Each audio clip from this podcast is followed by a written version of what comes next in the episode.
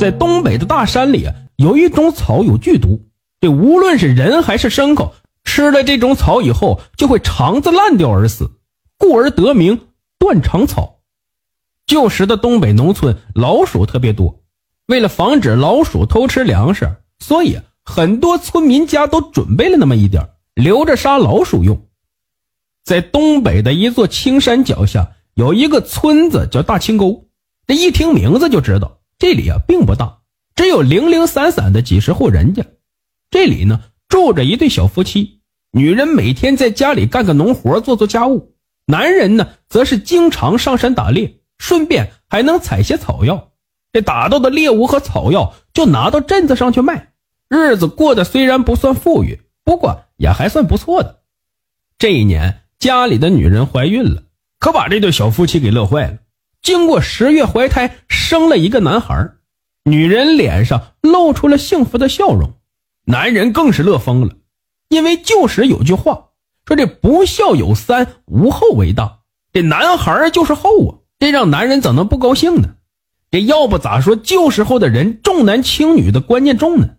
自从妻子给自己生了个儿子之后，男人每天都是乐呵呵的，见了村民就说：“俺媳妇给俺生个儿子，那就算俺死，俺也心满意足了。”有了儿子之后，男人比以前更加勤奋了，每天都是早出晚归，打到的猎物比以前多了一倍，采到的草药呢也是越来越珍奇。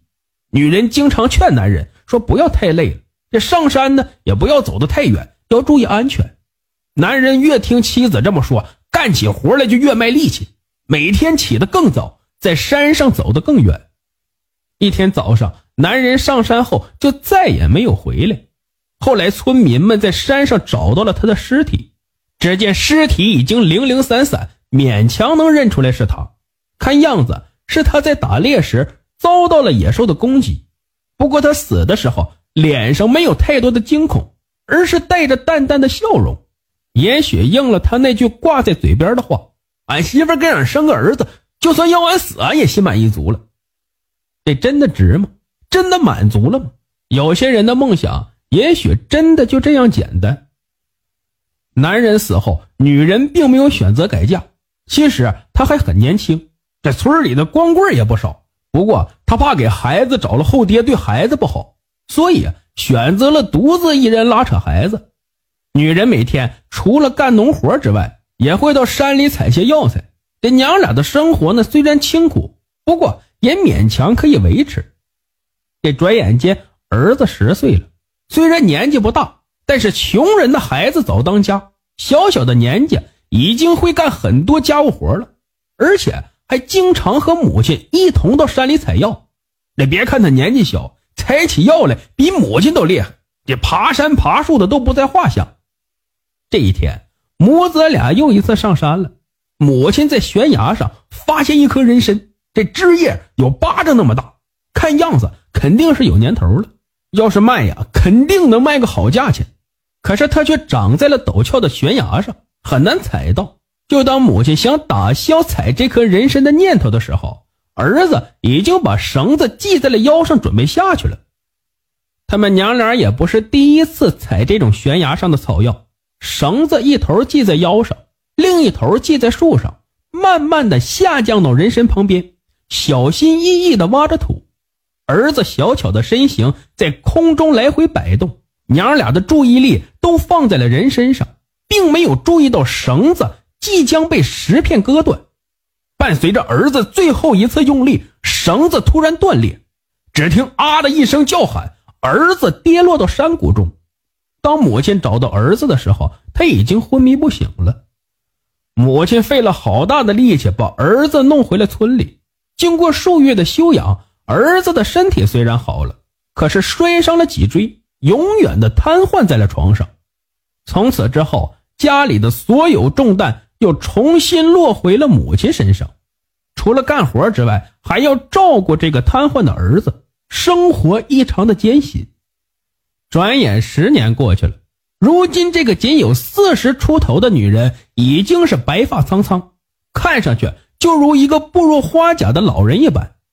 也许是出于母爱，也许是出于对儿子的愧疚，这些年来他从未停歇，因为只有在照顾儿子时，他才觉得自己是个母亲；因为只有在照顾儿子时，他心里才不会感到愧疚。身心的劳累才是他这么快变老的原因吧。而他的儿子如今也有二十岁了，从小呢就是个懂事的孩子，他又怎能责怪自己的母亲呢？这眼看母亲这些年来的辛苦，他看在眼里，疼在心里，只恨自己不能帮助母亲。这一天，母亲正像往常一样的干活，这突然间剧烈的咳嗽起来，这好半天才缓过劲儿来。他并没有在意。而是接着干活，可是干了没多久，又一次剧烈的咳嗽。他随手拿起身边的毛巾擦了一把嘴，再看这毛巾，他傻眼了，毛巾上全是血。后来他咳嗽的病越来越严重了，无奈之下，只好去镇里做了个检查，结果被告知得了肺痨，而且时日不多了。其实就是现在的肺结核，这虽然在如今不算啥大事可是，在当时就相当于判了死刑一样。得知这个消息后，这个坚强的母亲放声痛哭。丈夫去世的时候，她并没有哭；儿子瘫痪的时候，她也没有哭。这些年来，再苦再难，她依旧没有哭。可是今天她哭了，只因自己如果死了，就没有人能照顾自己的儿子了。她哭的是老天爷的不公，哭的是儿子的苦，哭的是命运为何如此捉弄。可是哭了一会儿，他不哭了，擦干了眼泪，露出了十多年来从未有过的笑容。他在镇子上买了鱼，买了肉，还破天荒的买了一瓶酒。回家后，做了儿子最爱吃的红烧肉，炖了儿子最喜欢喝的鱼汤，把家里的那一小瓶断肠草汁混入酒中。他和儿子开开心心的大吃了一顿，娘俩喝光了整整的一瓶酒。